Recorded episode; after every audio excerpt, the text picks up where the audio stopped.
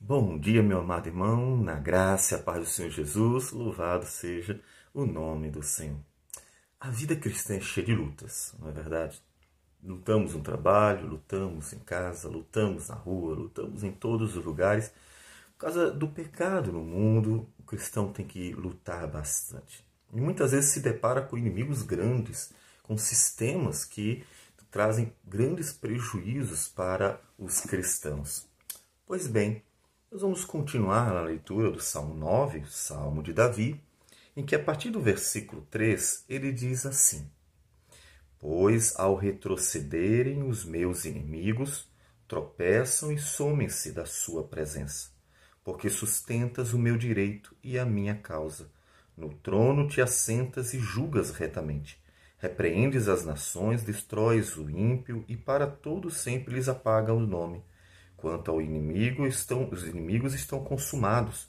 Suas ruínas são perpétuas. Arrasastes as suas cidades, até a sua memória pereceu. Mas o Senhor permanece no seu trono eternamente, trono que erigiu para julgar.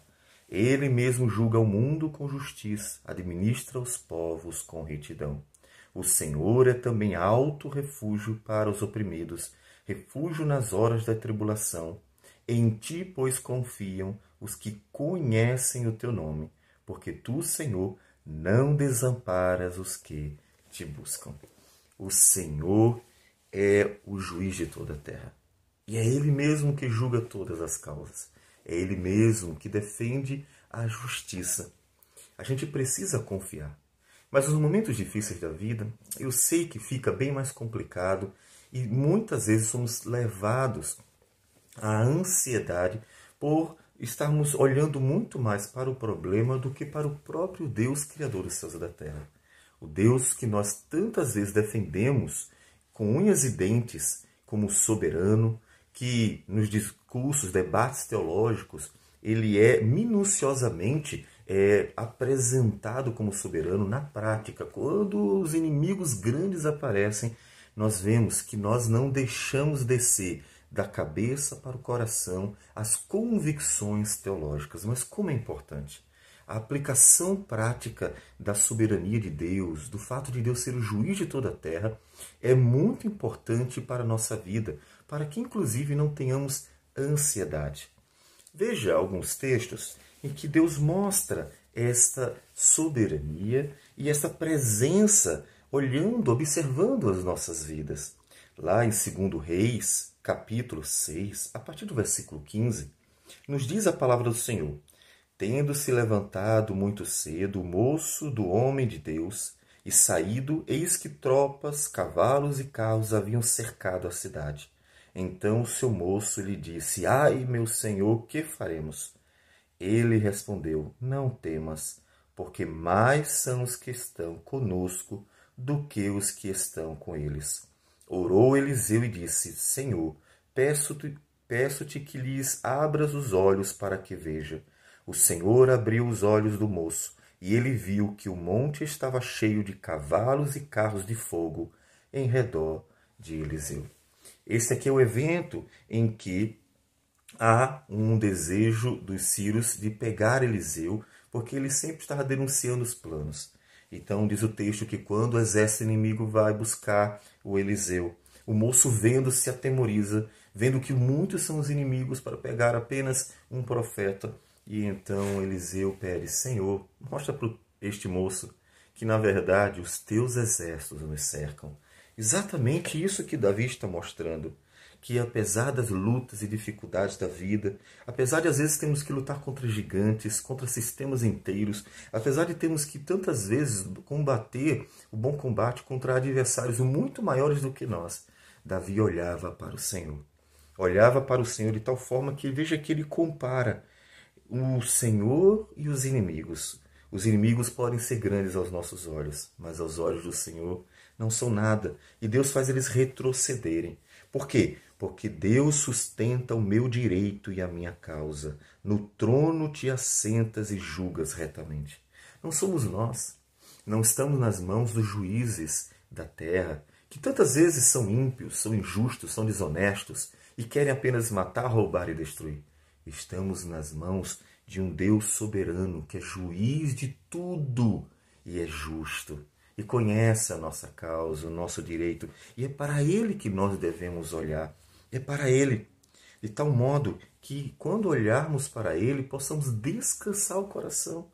Você está olhando para um juiz que é reto, que é justo. Ele mesmo julga o mundo com justiça, administra os povos com retidão. Isso não traz paz ao coração? Traz. Aqueles que querem a justiça, aqueles que buscam é, a retidão, sentirão paz no coração, porque sabem que estão diante de um justo juiz de toda a terra. Só que este justo juiz, além de julgar com justiça, diz também o versículo 9 que ele também é um alto refúgio para o oprimido, para aqueles que são maltratados e oprimidos, injustiçados. Para estes, ele é um alto refúgio, refúgio nas horas da tribulação o Senhor guarda, protege. E nós precisamos confiar. Confiar, como diz o versículo 10, em ti, pois confiam os que conhecem o teu nome. Ah, aí está uma relação importante. Você já conhece o Senhor? Você realmente sabe quem Ele é? Aquilo que você leu, que está na cabeça, já desceu para o coração? Então, você deve descansar no Senhor se todo o conhecimento do Senhor, verdadeiro conhecimento que está na palavra, já desceu para o coração, a implicação é que você vai descansar. Veja que Davi está sempre sofrendo perseguições, danos, sempre tinha inimigos, porque inclusive ele era o homem escolhido para dar sucessão na genealogia que, que era a genealogia de Jesus, do Messias. Então ele era um homem visado pelo próprio Satanás, porque a morte dele significaria a tentativa de interromper o plano redentor. Mas mesmo um homem tão perseguido, ele conseguia confiar no Senhor, porque conhecia, porque o conhecimento de Deus desceu para o seu coração, de tal modo que, na certeza de que Deus não desampara os que o buscam, ele podia descansar no Senhor. Ah, meu amado irmão, eu sei que as lutas são muito. Muitas são as lutas neste mundo, muitos são os nossos adversários. Mas veja o que Davi diz: que os inimigos eles retrocedem, porque o Senhor cuida de nós. Que o mundo, apesar de ser grande aos nossos olhos, diante de Deus, ele não passa assim, de nada. Ele vai, inclusive, passar, mas o Senhor permanece para sempre. Então, em vez de estar olhando para as lutas, olhe para o Senhor. Faça o que disse Jesus. Estas coisas vos tenho dito para que tenhais paz em mim. Paz. No mundo passais por aflições, mas tem de bom ânimo, eu venci o mundo.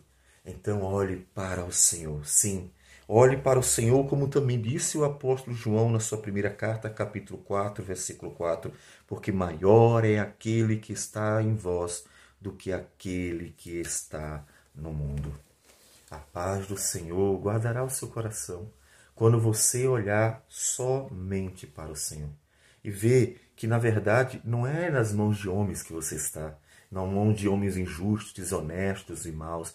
Estamos nas mãos do Senhor, do justo juiz de toda a terra, do Senhor de todas as coisas. E Ele permanece para sempre. E Ele julga o mundo com justiça. E Ele é refúgio para o oprimido. E Ele é aquele em quem podemos confiar porque ele sempre está pronto para amparar aqueles que o buscam. Então, descanse o seu coração no Senhor. Vamos orar. Senhor Deus, obrigado por tudo, teu amor e graça, porque é nas tuas mãos que estamos, não nas mãos de homens, porque é em ti que nós confiamos e não nos pecadores.